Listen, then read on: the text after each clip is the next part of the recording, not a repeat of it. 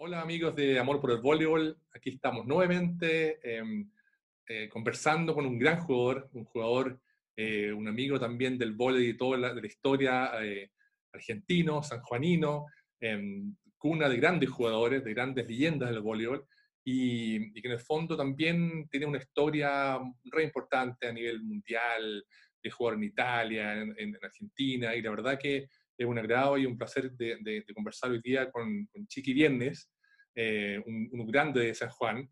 Así que mm, aquí estamos. Hola Chiqui, ¿cómo estás? Hola Alfredo, ¿cómo estás? Bien, mucho gusto. La verdad que te este, agradezco mucho que, bueno, que me hayas invitado a participar de este espacio. Que por lo que me estabas comentando resulta súper agradable y bueno, sé que también ha participado mi gran amigo Raúl Quiroga y me, me llegó a comentar que, que, bueno, que uno la pasa muy bien charlando con vos. Así es. Mira, eh, partamos un poco de, de, de, de, tus inicios en el voleibol. ¿Por qué partiste jugando voleibol? ¿Cuál fue un poco tu historia? Porque hay algunas personas juegan por la familia, otros los hermanos. Cuéntame un poco cómo fue tu inicio en el voleibol en, en San Juan. Sí, en realidad mis, mis inicios se lo debo mucho a mi hermano Carlos, porque él jugaba voleibol y nos hemos criado a una cuadra, digamos, de, de, de, un club, el Social San Juan, donde se, se juega mucho hockey sobre patines acá en San Juan, pero también en aquel momento había un grupito de locos que le gustaba el voleibol. Pero la historia deportiva y quizás de vida comienza a los tres años de edad, cuando mi madre, viviendo cerca de obra sanitaria, nos llevaba a mí y a mis hermanos al Club Obra Sanitaria, a la pileta, al verano. Eh, y bueno, uno sin querer eh, va observando ese tipo de cosas, le va quedando, hasta que, bueno, ya a los 12 años comencé a, a jugar eh, por primera vez al voleibol formal, digamos, ¿no? Con mi primer técnico ahí en, en, en obras sanitarias, eh, Luis Torres, hermano de Hernán Torres Lobat, un gran dirigente del voleibol sanjuanino y argentino. Y, y, bueno, y así empezó, pero realmente yo siempre me he amado voleibol a partir de, de mi hermano que jugaba. Perfecto. Y, y, algo pasa siempre, yo a lo mejor, corrígeme, pero algo pasa en San Juan que, que, que el voleibol tiene una fuerza especial, que han salido grandes jugadores. Eh, yo tuve la suerte de ir, de ir, a jugar también a San Juan cuando estaba en la Universidad de Santiago. Siempre hay como un movimiento especial en San Juan con, con, en relación al voleibol, porque no sé si es, es, un tema místico, hay mucho, mucho jugador, mucho entrenador. ¿Qué pasa en, en, en San Juan en general con el voleibol? Es, a ver, eh, en realidad hay un poquito más amplio en San Juan el deporte. Es un tema, quizás sea un tema de investigación importante, porque San Juan tiene una población bastante pequeña en relación a lo que son otras grandes ciudades de Argentina, sin ir más lejos, Mendoza, que está a 160 kilómetros, prácticamente Exacto. nos duplica. Y sin embargo, Mendoza, eh, San Juan tiene, es cuna de grandes deportistas y, y, y, y, deportes a nivel mundial. El hockey sobre patines, bueno, es un emblema, campeones mundiales varias veces, eh, pero en el ciclismo, en el automovilismo, eh, en deportes que por ahí no han trascendido mucho, como en el tiro, en el tiro con arco, en el atletismo. Eh, realmente hay, hay un fenómeno de deportista en general muy muy interesante. Ahora bien, en particular en el voleibol, San Juan sin lugar a dudas, me animo a decirlo y con orgullo, eh, en relación a la cantidad de clubes y cantidad de habitantes de la provincia, es un fenómeno a nivel de Argentina muy importante. Quizás mucho más importante en relación, insisto, que el mejor voleibol del país que está en la capital federal. ¿Por qué ha, eh, han surgido jugadores desde nuestra época, desde, estoy hablando del año 70 y antes también, eh, en la selección argentina y al día de la fecha todavía seguimos teniendo jugadores en la selección argentina importantes como Matías Sánchez o Bruno Lima. Eh, no, no, lo sé bien el porqué. Sí te puedo decir que obras sanitarias, por ejemplo, es una cosa que, que, bueno, yo después le di el marco teórico, porque además soy profe de educación física y tenés oportunidad de estudiar los, algunos fenómenos que, que, aparecen en cuanto a los psicomotriz concretamente. Obras Sanitarias es un club que, que vos pasabas la puerta y ya empezaba a hacer deporte. Entonces, siempre cuento algunas anécdotas. Eh, íbamos a las una y media porque a las dos de la tarde ya teníamos la clase obligatoria de natación, de dos a cuatro. Terminaba a las cuatro de la tarde y quizás hasta las cinco había waterpolo. Te acercabas un poquito a las mesas donde estaban jugando los más grandes, al truco, acá hay un juego que se llama el tute chancho, y si te metían una cachetada, vos no, niño, andate de acá, qué sé yo, íbamos a parar a la canchita de voleibol. Y cuando terminaba la canchita de voleibol, estábamos jugando al fútbol en la cancha chiquita o al básquet. Conclusión, y éramos buenos en todo. O sea, naturalmente éramos buenos en todo, sin saberlo, nos estábamos entrenando motrizmente en un montón de habilidades. Y así es que bueno, muchos jugadores del voleibol, de obras sanitarias, han destacado también en otros deportes como el rugby, ¿no? Eh, es un fenómeno interesante, digamos, largo de contar, pero sí es verdad que, San Juan tiene una cosa muy particular respecto al voleibol en Argentina. Es muy interesante eso, porque generalmente, como dices tú, o son las grandes capitales o las grandes ciudades donde eh, están los grandes clubes, pero es, como un fenómeno lo que pasa en San Juan y uno también lo ve. Además, San Juan está muy cerca de Chile y uno ha tenido la oportunidad de ver a jugadores de San Juan en Chile o ir a jugar, que, como digo, queda cerca. Eh, cuéntame, mm, Chiqui, tu paso después fue al, al, club de obra, ¿cierto? Y de ahí, ¿cómo fue tu, tu proceso después de, de, crecer, de entrar a, la selección? ¿Cómo fue un poco esa experiencia y cómo llegaste a la selección? Bueno, yo eh, tuve la, gran suerte y dicha y, oportunidad que no muchos la tienen de, entrar al proceso de la selección argentina para el Mundial del 82. Esto fue en el año 77 en un campeonato argentino de cadetes en Tucumán, donde yo, también una cosa anecdótica, ni siquiera era titular de mi provincia. Es más, en el año 76 yo había quedado fuera de la selección de mi provincia, estaba empezando a jugar. Y en el 77 ya había quedado adentro y ni siquiera era un jugador titular. Y en aquel momento, aquel gran entrenador que tuvimos, que fue Son, fue a ver los campeonatos argentinos y dijo, ese me interesa. Ese era yo. y ahí por suerte, y por, por eso te digo que hay que tener mucha suerte y la oportunidad, fui eh, elegido para, para integrar ese proceso de preparación mm, de los jugadores del Mundial del 82. Así empieza mi historia. Después, en el 78, mm, ya estoy en la primera selección argentina del primer sudamericano de menores que se hace en Buenos Aires. De ahí ya emigré con 16 años a, vivir a Buenos Aires, un paso grande también, importante en mi vida. Ya estaba antes Raúl Quiroga, estaba Mario Sáenz, fuimos a Jeva, eh, donde estaba Castellani, este, entre otros, ¿no? Gabriel Solari, Lorenzo, que sé grandes jugadores de aquel momento, que además fueron parte de la selección del 82, Buggy Wagenfield. Y después, bueno, 80, mi segunda, tenía edad y entonces ya eh, fuimos a Brasil al segundo campeonato sudamericano. Ahí tuve la, el orgullo de ser capitán de esa selección argentina y ahí empezó entró un pibe nuevo que después iba a ser muy nombrado, un tal Hugo Conte, no sé si, te suena, en esa selección. ¿eh? Ahí empezó Huguito este, en esa selección conmigo. Bueno, nada, después ya selección juvenil y todo el proceso que mm, pasando por Chile 81, mayores, sudamericano juvenil y demás, desemboca en Argentina en 1982 y bueno, gran despegue del voleibol argentino. Por eso te digo, tuve la gran suerte de haber sido elegido y estar en el momento justo, en el lugar indicado, mm, para ser parte de ese, de ese proceso.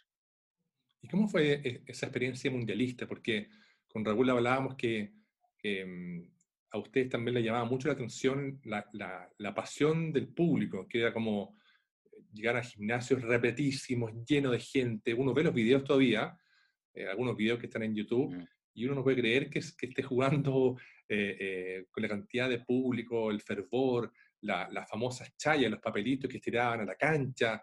Em, yo leí algunos artículos de, por ejemplo, los una... rusos, no pueden creerlo, como la locura del público argentino. Sí, fue un, un, contexto histórico muy particular en la Argentina, ¿no? Estábamos viviendo al final de un proceso una dictadura militar y entonces habíamos venido del, del Campeonato Mundial de Fútbol también, para mucho una pantalla sin lugar a duda para, para tapar lo político, pero bueno, fue esa como que a la gente le fue quedando la impronta de el fervor nacional hacia un deporte. Y en el medio, bueno, apareció el voleibol y que, mucha gente no lo conocía.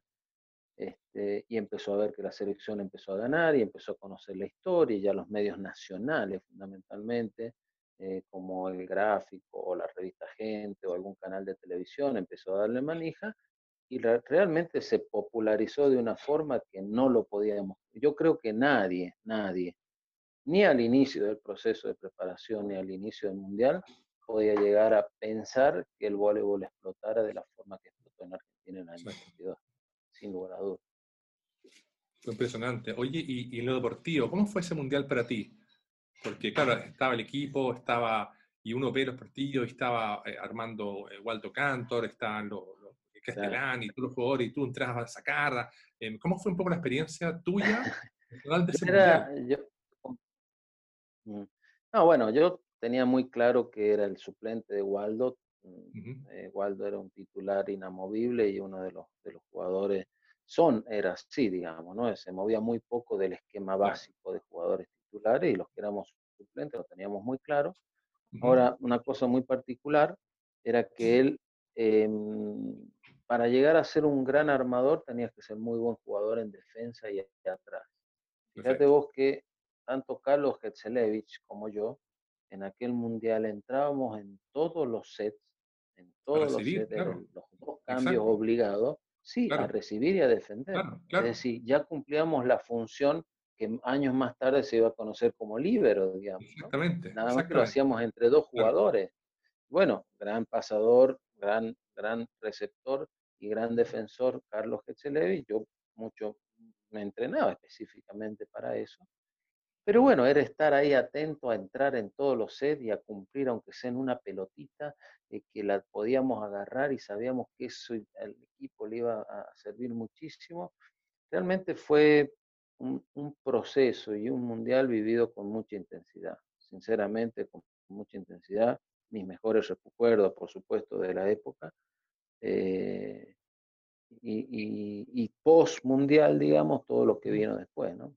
Eh, ese verano inmediatamente terminado el mundial, donde íbamos a la playa y parecíamos artistas de cine, no entendíamos nada porque éramos reconocidos por todo el mundo, hacíamos una gira auspiciado por, por Rexona, Rexina en aquel momento, en Argentina, donde la cabeza donde la cabeza visible era Daniel Castellani, de, la, de, la, de, lo, de, lo, publicitario, y en aquel momento estaba de novio con una de las modelos top, top, top del país. O sea, realmente cuando uno, Alfredo, se pone a pensar a los años de lo que fue el voleibol en Argentina, fue una cosa increíble. Y nosotros, siendo parte de ese proceso postmundialista, este, hay cosas que hasta, hasta, hasta te cuesta asimilarlo hoy en día.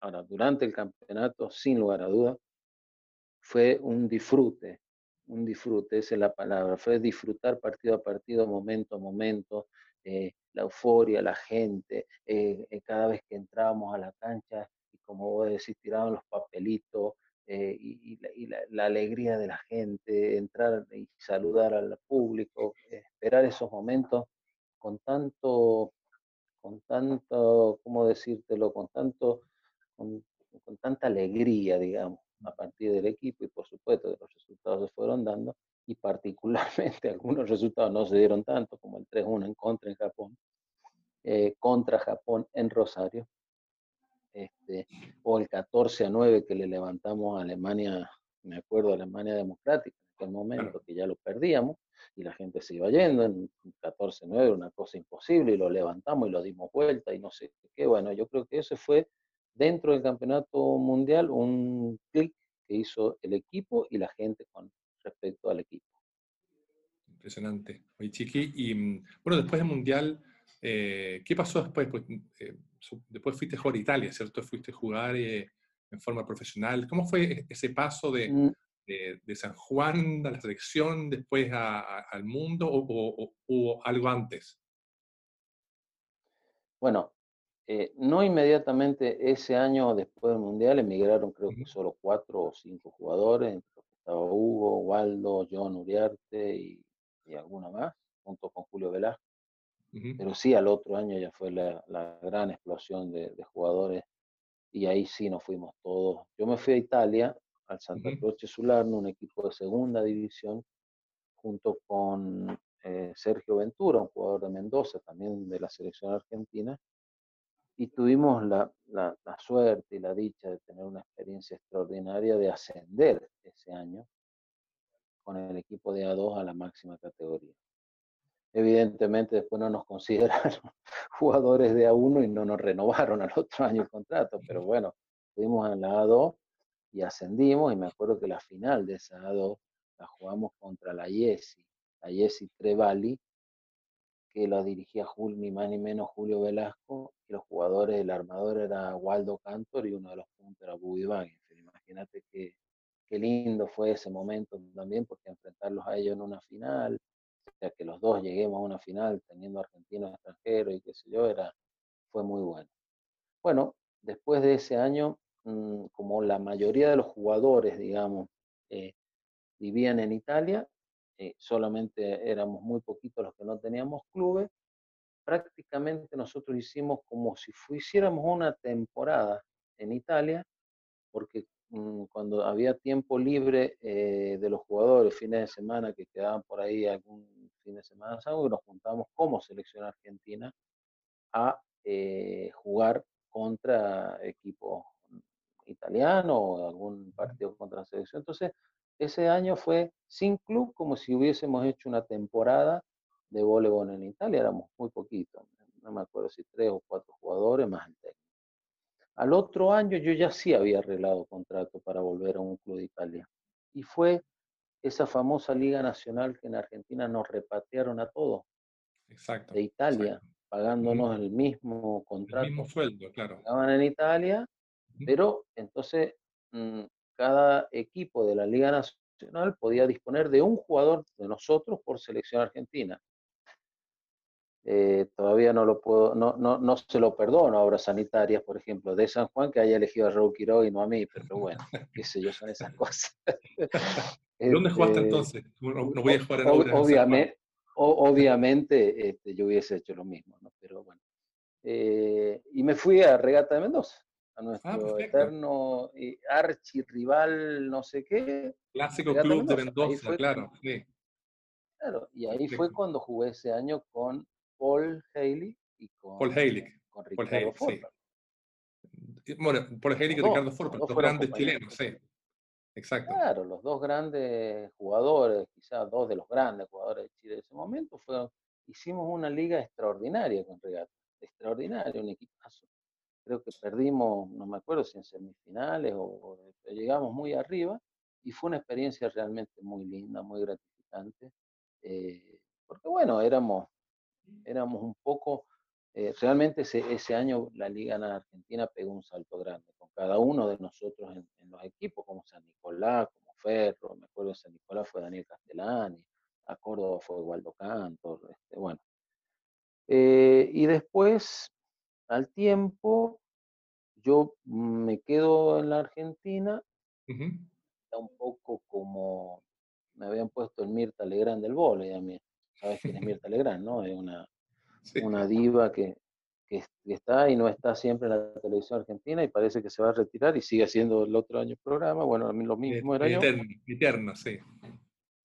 Ya estaba, ya estaba ya empezando a ser técnico incluso, había sido técnico de la selección argentina menor, que fuimos, fuimos al, al Sudamericano de La Paz de Bolivia, y, y, cuando estaba ahí entre que ser técnico y no, fui a arreglar o pretender arreglar un contrato con el, aquel entonces presidente de la Federación Argentina, que era Confederación Argentina. ¿Ya? Y bueno, no me ofreció nada. Y justo ahí me llama un amigo me dice, mira, gordo, acá en Andorra, eh, mira, no te interesa, mira, Rubén, la verdad que a mí me... Sí, pero te pagan, qué sé yo, decirte 20 veces más de lo que me ofrecían en Argentina. Y le digo, bueno, espérame. Así que vuelta otra vez, esto ya te estoy hablando del año 90, okay. otra vez a ponerme los cortos, Y ahí en Andorra, que bueno, a muchos, ¿viste? No, no es que te suene tanto si no estás en el ámbito del esquí o qué sé yo, que era Andorra, que era Andorra, bueno, se había armado un equipo, hicimos una, dos años, hicimos dos temporadas ahí extraordinarias, extraordinarias.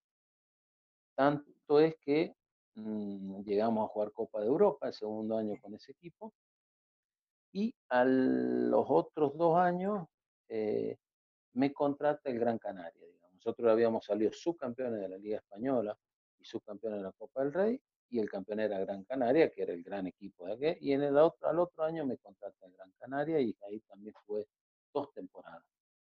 Hice dos temporadas en Andorra, dos temporadas en Gran Canaria. Eh, y bueno, ya te imaginarás, si hacían cuatro años me quería retirar, ya estaba para retirarme, qué sé yo. Volví al país, siempre con mi carrera de, con la idea de ser técnico. este, terminé mis estudios como profesor de educación física después de 12 años, la carrera de Sí, en San Juan. Ya. Eh, no, no, nunca me quise radicar fuera de San Juan, sinceramente. Ya. Ni, señora ni yo, digamos, somos, somos más sanjuaninos que el viento sonda. este, y, y, bueno, terminé mi carrera de educación física y demás, cuando estaba también ahí entre vino una posibilidad de un club muy importante en Argentina, que es Roja Chole, para volver otra vez a jugar. Así que nuevamente retomé ya te, estaba hablando con 40 largo, ¿no? O sea, eh, está bien, mi puesto de, armador quizá me lo hubiese permitido, a lo mejor un atacante no. Este, y ahí jugué en Roja ese año, volví de nuevo al vole, digamos, a jugar en Roja ese año, y después terminé mi carrera jugando acá en obra sanitaria ya, ya con 43, 44 años prácticamente. Este, ahí cerré mi, definitivamente mi carrera como jugador. ¿Y cómo ha sido tu, tu, carrera, tu experiencia como entrenador, como profesor? Porque, bueno, mucha, muchos profesores o, han sido grandes jugadores o, han sido deportistas, en el fondo tienen toda la experiencia y el bagaje en la cancha, que muchas veces es, es muy importante, es como fundamental para entender los movimientos, el, trabajo físico y también la parte mental, que es súper importante. ¿Cómo ha sido tu, tu experiencia personal como, como profe? No, a ver, como, como te dije, siempre fue mi idea ser profesor de educación física, no sé por qué, y hoy lo agradezco porque vivo de eso, digamos, no es que vivo del deporte. Eh, y, cuando, siendo profe le di mucho marco teórico a muchas cosas que uno hace naturalmente sin saberlo. Decía, ah, o sea que esto es tal cosa, ah, y entendí lo que era el mejor el entrenamiento, y entendí lo que era mejor la evolución de los jugadores y de la gente, las personas, de los alumnos en general. Y entonces empecé a reformularme un montón de métodos de entrenamiento que yo hacía antes, digamos, ¿no? Eh, y, soy un convencido, como, como es actualmente, ¿no? El paradigma este de la complejidad en la educación, que lo estamos viviendo día a día, que somos gente y, nosotros estamos trabajando, digamos, nuestros educando evolucionan todo el tiempo, los jugadores igual. Y uno tiene que ayornarse permanentemente a ellos, permanentemente a, su, a sus intereses, para ver de qué forma uno lo acompaña, lo ayuda y lo guía, que de eso se trata. No es que yo voy a jugar al vole por vos, no, no, no, no. Te voy a intentar ayudar para que vos realmente saques lo mejor de vos para ver si lo, eh, conseguís tus objetivos, ¿no? deportivos, profesionales o con mis alumnos en educación física en el colegio, les digo exactamente lo mismo. Eh, y soy un tipo que mm, a partir de la enseñanza de mis hijos, y eso es verdad también, una vez que yo tuve mis, hijos, que justamente no fueron los, más, los, mejores y los más sobresalientes en dentro de un esquema de educación convencional, a mí me enseñaron mucho eh, y, creo que soy un tipo que acompaña mucho al, chico, al jugador en su momento, eh, como a, los alumnos que actualmente tengo. E, e, ese creo yo es mi perfil más importante.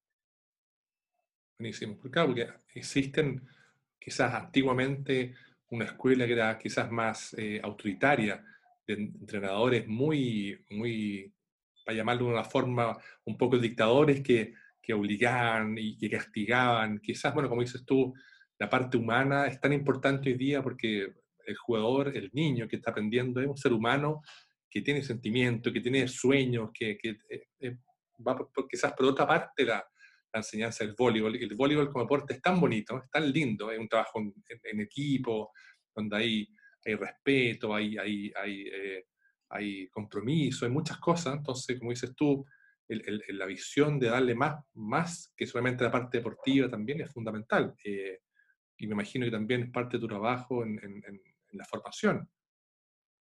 Fundamentalmente, vos sabés que me has hecho pensar recién cómo muchos colegas, con la mejor buena intención, muchos profes de educación física en la escuela secundaria, quizás en Chile pase lo mismo, ahuyenta a los chicos del voleibol, porque le propone eh, e incluso los evalúa en cosas que muchas veces el chico es imposible que lo haga. Te pongo un ejemplo muy bobo, muy tonto, muy normal para nosotros, eh, saque 10 veces de arriba el campo contrario, una nena de 14 años. Y la nena de 14 años quizás no puede nada, no solamente no tiene la fuerza, sino que motrizmente no está madura para hacerlo. Ah, no, entonces eh, va y rinde la materia por voleibol. Conclusión de esto, hacen odiar el deporte. Cuando vos es verdad lo que decís, un deporte tan lindo, que tienen tantos valores de conjunto y demás. Hoy en día, por ejemplo, eh, eh, con, todos estos nuevos métodos de enseñanza, de iniciación al voleibol, ya ni se habla de vamos a empezar a jugar al voleibol. Hoy está el Monster Block o em, Smash Ball, todos juegos introductorios, digamos, que ¿qué hacen? Y ¿sabes qué? Yo a mis alumnos no, ni siquiera les digo vamos a jugar al voleibol. Empiezo con esos juegos y ellos gustan de jugar a ese juego. Sin querer, ellos van asimilando lo que es el voleibol. Y cuando vos querés, les explicás, mira, vos sabés que esto es golpe de abajo, pase de arriba, saque, así, así, ahora vamos a empezar así, y ya los, se introdujeron al voleibol, pero antes les gustó jugar al voleibol. Nosotros antes enseñamos todo lo contrario, todo lo contrario. Mm. Que la técnica, que la pared, que no, que sí, que si no sos bueno en la técnica no puedes jugar. Nunca estuvo escrito eso. Julio Velasco lo define muy bien. Cuando dice, eh, vos sabés que un central tiene que ser alto, tiene que ser rápido, el central tiene que medir dos metros. Julio dice, a mí que sepa jugar al bola. ¿Cómo que sepa? Sí, un jugador que puede que mide un metro noventa y sabe jugar al bola, a lo mejor estadísticamente y cualitativamente rinde mucho más que uno de dos metros diez que no sabe ni, caminar. Y es verdad. Es verdad, el hecho de jugar al voleibol, entender el juego y a partir de entender el juego, cómo, cómo voy a desarrollar, cómo me voy a desarrollar dentro de la estructura del juego y mis técnicas a partir de esa estructura, es fundamental. Bueno, yo creo que nunca hemos enseñado, y, obviamente yo me hago cargo de eso, porque así empecé a enseñar el voleibol, como a mí me lo enseñaban, ¿no? Entonces, de hecho, acordé una anécdota la selección que fuimos a, a Bolivia, esta que yo te dije, mi primera experiencia como técnico en una selección nosotros llegamos a entrenar hasta 10 horas diarias. 10 horas, de, 10, horas diarias. 10 horas. 10 horas diarias. Entonces imagínate los recuerdos tan lindos de ese grupo, que hoy ya tienen 40, 40 y pico. Uno de ellos es Pato Newton, que es manager de Gigantes del Sur, hizo una, una charla por Zoom vez pasada y me invitó a mí, me, lo invitó a preparar físico y bueno, lo que nos reíamos de aquellas, las cosas que le hemos hecho hacer. No pobres, sino lo hacíamos convencidos que era lo mejor para ellos. Pero evidentemente los tiempos han cambiado y hoy en día a mí me gustaría que el conocimiento entendiera, eh, eh, empezara, digamos, por el aprendizaje de para qué hacemos ¿no? O sea, del razonamiento. ¿Para qué? ¿Para qué me sirve hacer estamos Claro. El propósito, exactamente. Y fundamentalmente que entendamos que el voleibol o cualquier deporte no deja de ser un juego. Y el juego tiene que ser diversión. El juego tiene que ser placer. Porque cuando yo juego un chico que pierde un partido y se larga a llorar así, dice, para, para, para, macho, ¿qué pasa? A ver, espera, ¿cuál es tu problema? No, es que ya se me va a pasar. No, no, pero vos tenés otro problema. O sea, vos estás viendo mal el voleibol. Esto es un juego. Hoy perdiste, pero tenés 13 años o 12 años. ¿Sabes qué? Te faltan 20 años más para entender que trabajando y trabajando y trabajando, lo que hoy es una derrota, lo tenés que transformar en algo que sea bueno y una victoria. ¿Me entendés? O sea, pequeñas cosas. Pero esas cosas creo que hacen al jugador de voleibol hoy en día en los momentos picantes, en los momentos calientes. Cuando vos ves un jugador y decís, ese se la banca, como decimos nosotros los argentinos, ese dale la pelota a ese en el punto 15 iguales porque ese se la banca. El bancársela incluye muchas estas cosas que estamos hablando. Muy cierto, muy cierto. Uno, bueno, yo sigue jugando hasta, hasta pocos años atrás y aprendí justamente eso lo que dices tú, que si voy a perder, da lo mismo, pero lo voy a disfrutar, voy a intentar disfrutarlo y voy a hacer lo mejor posible. Y si me equivoco, no es porque quiera equivocarme, sino porque no resultó. Pero la siguiente voy a intentarlo. Entonces, como dices tú, es parte de una, filosofía y una evolución, porque el pueblo ha tenido mucha evolución, lo mismo reglamento, que hoy día eh, eh, se, se, cuenta tipo ping-pong, eh, se hacen un poco todo pensando en televisión, todo ha, tenido mucha evolución. lo mismo que decías todo el libro, el voleibol como ha, aquellos, mucho. Como aquellos, como aquellos técnicos o profesores dicen, no, porque este alumno no sabe tal cosa. Ah, un jugador que no sabe, no, no, para, para. La pregunta es, ¿lo entrenaste? ¿Le enseñaste bien a que intente hacer tal cosa? Antes de criticar a un alumno, la crítica tiene que ser permanentemente a uno mismo. Porque a lo mejor, con la mejor buena voluntad, insisto, sobre mis colegas docentes, pero estamos errándole al método. Entonces el chico no entiende lo que le queremos transmitir. Y somos nosotros los que tenemos un gran conocimiento sobre un tema, pero después, viste, no, no le estamos llegando al chico. Pero después lo criticamos. Porque, ah, porque chico, ¿cómo no va a saber hacer tal cosa? ¿Cómo, cómo no va a saber hacer tal cosa? Preguntémonos por qué no sabe hacer tal cosa todo el tiempo. Bueno, en el deporte es exactamente lo mismo, digamos, ¿no? Eh, qué sé yo. Eh, estoy cansado de, escuchar el mismo, ¿viste? ahora con esta tecnología, que los tiempos técnicos, que los técnicos, eh, digamos, hagamos tal cosa y parece que todos cortaditos con un mismo perfil, ¿viste? Perdón la palabra, no se puede putear porque está mal visto. No, no, escúchame. No, este, no. Ah, claro, no, no, porque no, no, macho, o sea, ¿cómo, cómo entrenás y cómo le llegás a tu jugador? Eso es lo más importante. ¿no? Porque empiezan a hablar, porque sí que dos, recepción acá, recepción allá, y al fin y al cabo el mensaje de lo que están viviendo en el partido son muy pocos técnicos que lo manejan, sinceramente. ¿eh? Y uno, con la experiencia que tiene, se lo ve. O sea, vos estás viendo un partido de voleibol, ¿no? y de repente no es que fallaron una recepción o un ataque afuera, no, no, lo que está fallando es la carita que tienen. o sea, lo que está fallando es mucho más profundo. El técnico eso no lo ve. Bueno, un problema de entrenamiento, por ejemplo. ¿Me entendés? Muy cierto, muy cierto. Eh. Hay grandes equipos que tú dices, ¿por qué, están perdiendo? Y tú, como dices tú, les ves las caras y en las caras se nota todo, impresionante. Tú los ves en las caras.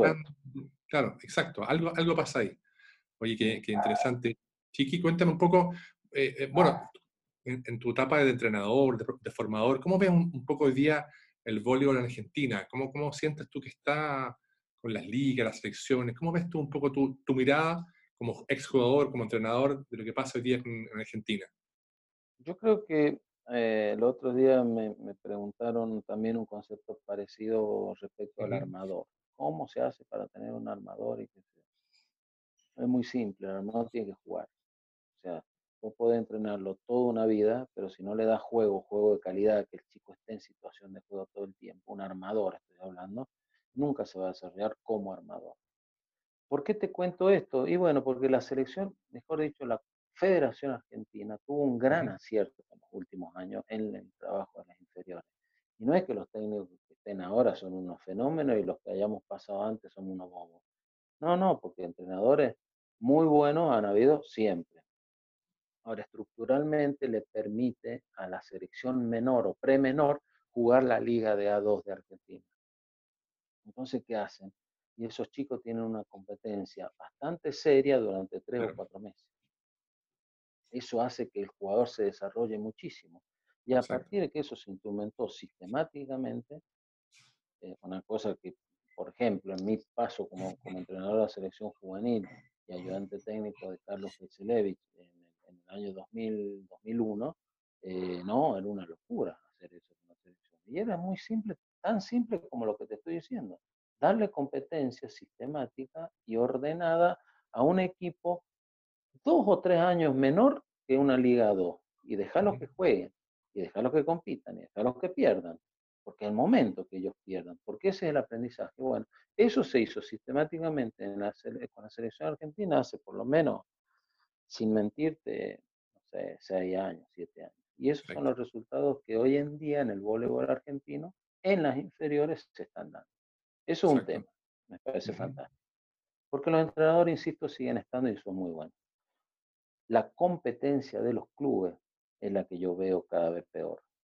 Ah, la Liga Nacional. Sí, cada vez, bueno, encima sumido en toda esta, cuestión económica, sacar la pandemia de lado, ya estábamos jodidos antes de la pandemia, y ahora económicamente mm, la vamos a estar muy mal en muchos aspectos de la vida. Yo creo que, bueno, ya por ejemplo este año, antes de empezar con todo esto, creo que, no sé, sin exagerar, pero más del 90% de los jugadores importantes de la Liga Argentina ya habían arreglado contrato en Europa. Mm. Y eso es, algo que no es muy bueno. Sí, una señal. Siempre y cuando no se aproveche, digamos, eso como una oportunidad y que los jugadores de las inferiores, bueno, aprovechemos y los vamos a promoverlo a los chicos, juguemos ligas importantes o la Liga Nacional con jugadores más jóvenes. Eh, sin, em, yo sin, creo que si no mejoramos ese aspecto estructural de la Liga Argentina, el voleibol argentino dentro de poco tiempo, no mucho, vamos a tener, no, no vamos a volver a tener los resultados que hemos tenido durante todo esto. Mm. Está bien, está bien. Mira, Chiqui, yo la verdad que, como te decía al principio, agradezco tu tiempo y tu, y tu conversación, que es muy entretenida. Em, yo sé que mucha gente le va a gustar porque eh, hablar de, de, tu mirada de entrenador-jugador, de esta mirada más humana, eh, a mí me gusta mucho, encuentro que es muy potente, muy actual, es muy, muy de sentido, muy de, propósito. Entonces, em, y también un poco como también te contaba, el, el cariño que le tengo yo a, a, ustedes los argentinos, y especialmente a San Juan, por mi abuelo, que en paz descanse, que era sanjuanino, eh, hay, hay, una relación más, más cercana, así que te agradezco este tiempo. También, ah, quiero dar las gracias también a Charlie Sarmiento, quien, quien nos puso en mm. contacto, otro entrenador argentino de Chile, que es una ah, gran persona, maravillosa persona. Y, y, la verdad que eh, a mí, como te decía al principio, a mí me gusta esta conversa eh, tan humana de, de, algo que, que, nos une, que en el fondo eh, tenemos un idioma en común que es el voleibol, que todos hemos amado, que algunos hemos sufrido, otros no. En Chile también a ustedes los miramos desde siempre como nuestros hermanos grandes en el voleibol. Así que agradezco tu tiempo, tu, tu, conversa entretenida. Yo podría estar conversando horas y horas, como hablamos con Raúl, con un matecito, que aquí en Chile, con, con, un café, no tengo idea. Y, la verdad que agradezco tu tiempo y tu, tu Como unos buenos hot dogs. O hot dogs. Un pancho, como dicen Tengo, tengo algunos amigos en Santiago que, que eran que nos esperaban con unos hot dogs especiales. Le mando un gran saludo a Cristian Pierre, a su familia, entre otros grandes amigos que tengo ahí en Chile. Este, Buenísimo. No me voy a olvidar de, sus hot dogs especiales. Buenísimo. Está bien, Chiqui. Muchos abrazos, mucha salud, que estén bien. Ah, Estamos en contacto y, muchas gracias. Que estés muy bien, Chiqui. Un abrazo. Igualmente, este es mi contacto, este es mi número. Yo, al contrario, agradezco, te agradezco a vos les mando un saludo fraterno a todos nuestros hermanos de Chile, que no la estamos pasando todos muy bien con todo este tema de la pandemia, que creo que vamos a tener que estar más unidos que nunca. Eh, ojalá nos, nos cuidemos cada día un poquito más cada uno de nosotros. Y bueno, este es mi contacto, Alfredo. Te agradezco mucho la, la, la, conversa que hemos tenido y esperemos no volver a tener otra pandemia para seguir en contacto. Porque a mí también, como habrás visto, me encanta hablar de todos estos temas y de algo que me apasiona como el Así que agradezco mucho el contacto. Buenísimo, un gran abrazo.